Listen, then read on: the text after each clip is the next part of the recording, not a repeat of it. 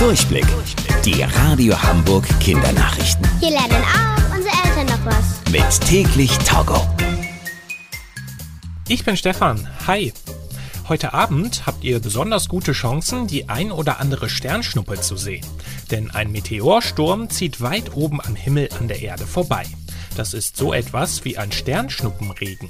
Der sorgt dafür, dass nachts etwa alle drei Minuten eine Sternschnuppe zu sehen ist. Dafür muss es natürlich schon richtig dunkel sein. Falls ihr dann schon im Bett seid, ist das kein Problem. Denn auch am Wochenende sind noch einige Sternschnuppen am Himmel unterwegs. Vielleicht erlauben euch eure Eltern ja da ein bisschen länger wach zu bleiben. Und dann könnt ihr zusammen nach Sternschnuppen Ausschau halten. Riesige Sandfiguren entstehen gerade in Warnemünde an der Ostsee. Dort startet nämlich nächste Woche die Ausstellung Warnemünder Sandwelt. Da zeigen die besten SandkünstlerInnen der Welt, was für coole Figuren sie aus Sand bauen können. Bei der Ausstellung geht es in diesem Jahr um die spannenden Abenteuergeschichten von SeefahrerInnen.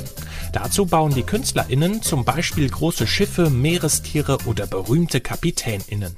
Die Figuren sind dabei größer als sie selbst. Damit die Sandfiguren auch halten, benutzen die KünstlerInnen nassen Sand, der besonders gut zusammenpappt. Die Radio Hamburg Kindernachrichten. Mit täglich Togo.